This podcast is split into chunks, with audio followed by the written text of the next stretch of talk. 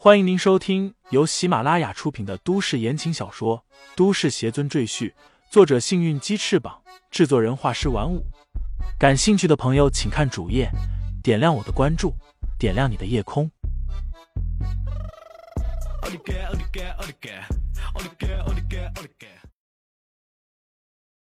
第二百二十六章，我不会死下。这次，我不会再让你碰到我的身体。哪怕是一根头发，东方斌冷声说道。李承前却一脸淡笑道：“那可不一定。”说罢，他身体一闪，已经来到了东方斌的眼前。东方斌早有准备，纵身后跳，同时飞起一脚，猛然抽向李承前的头部。东方斌这一脚刚抽出去，他的脸色就变了。糟糕！忘了不能让李承前碰到自己，我这是自己送上门去了。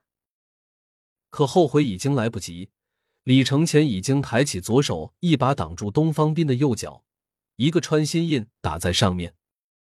东方斌眼看着自己的脚上出现一个不停旋转的符印，这符印竟然还顺着他的右腿向上爬，似乎要爬到他的胸口上来，仿佛一种烈性的毒素一般。向他的要害蔓延，什么鬼东西？东方斌不得已，只能打断自己的右腿，踉踉跄跄的退到一边。他终于感受到了李承前的恐怖，脸色出现了凝重的神色。李承前依然一副风轻云淡的样子，淡淡说道：“只要我想，我能碰到你身体的任何一个部位。”他笑了笑，道：“下次。”我直接去碰你的头吧。东方斌阴沉着脸，忽然嘿嘿一笑，道：“你果然很厉害，但你终究只是个人类罢了。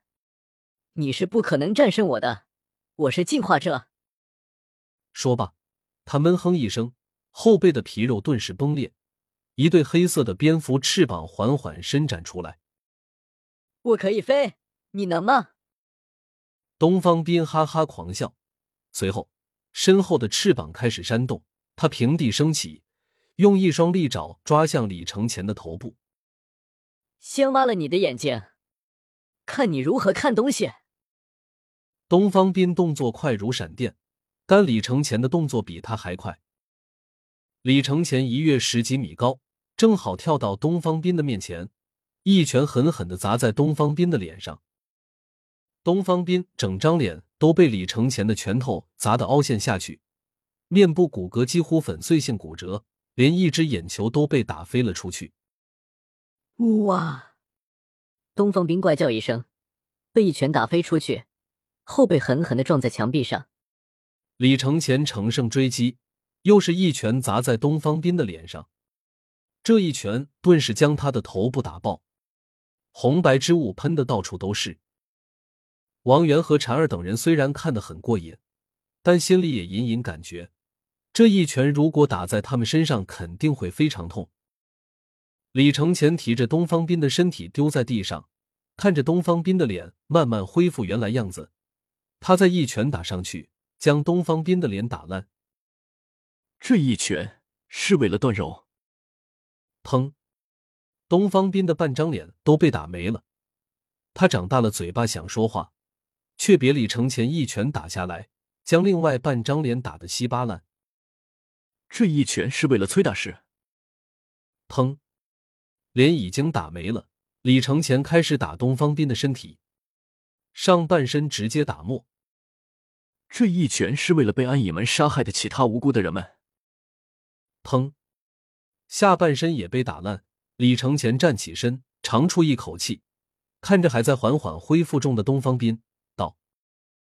最后，为了被你们暗影门残害的孩子们，我送你上路。说罢，他一弹手指，用灵气点燃了东方斌的残躯。轰！火焰顿时冲天而起，一股焦糊臭味在屋里蔓延。我不会死啊！东方斌在火焰中挣扎大喊，他的身体还没有完全恢复，只是半个头部和一只手。恢复了原样，但也被熊熊烈火烧得面目全非。大火烧了一个多小时，才缓缓熄灭。众人围过来，发现地上只剩下一堆黑灰。蝉儿问道：“师傅，这只吸血鬼是不是已经烧死了？”李承前道：“如果他的血肉都被烧干净了，他就真的死了。”他看向四周，道：“就怕还有落网之鱼。要是能把这里全都烧毁就好了。”我有办法。忽然，血绒花的声音在后面响起。血绒花从入口走进来，看见地上的那堆黑灰，问道：“这就是暗影门的掌门，东方冰。”王源点头道：“不错，被师傅一把火烧了。不过这家伙是不死身，只要还剩下一点血肉，他都会复活。”他回头看了看血绒花来的方向，问道：“元掌门已经死了？”血绒花淡然道：“还剩下一口气，我把他丢到化粪池里去了。”众人心里一阵恶寒。李承前问血绒花道：“你有什么办法能把这里完全毁掉？”我刚才抓了一个技术部的管事，他告诉我这里有自毁装置，只要启动装置。这里便会爆炸，之后会引起火山爆发，将这里完全吞没。血绒花回答道：“很好，我们现在就做。”李承前看看四周的金银珠宝，微笑道：“东方兵收敛了这么多财宝，不拿可惜了。大家将这些财宝收集在一起，我们一并带走。暗影门里还有很多无辜的孩子，这些钱正好可以用来安置他们。另外。”李承前已经不能依靠楚家，所以这些钱对他来说也有很多用处。这里的财宝实在太多，还有很多艺术品，收集到一起着实费了很多时间。看着这些精美的艺术品和金银珠宝，众人眼睛都看直了。他们从没见过这么多财宝。暗影门到底收敛了多少财富啊？王源感叹道：“他自认为也是有钱人。”银行账户上有八位数，但和东方斌比起来，这是九牛一毛。他觉得也就只有楚家这样的大家族能和暗影门的财富一决高下。李承前将所有的东西都收入乾坤袋里。王源和婵儿等人早已知道他有这件宝贝，所以见怪不怪。而血绒花则一脸惊讶：那么一大堆财宝，李承前不过是轻轻碰了一下，就全都不见了。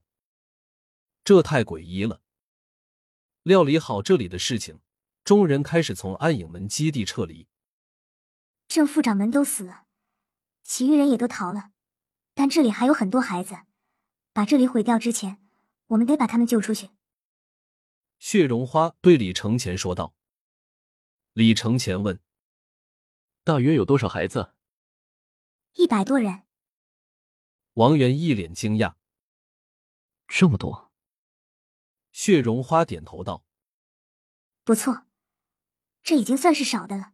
巅峰时，这里最多有一千多名孩子。”他叹口气道：“不过，最后能活下来的，也不过一百多人，其余的都被淘汰了。”听众朋友们，本集已播讲完毕，欢迎订阅专辑，投喂月票支持我。你的微醺夜晚，有我的下集陪伴。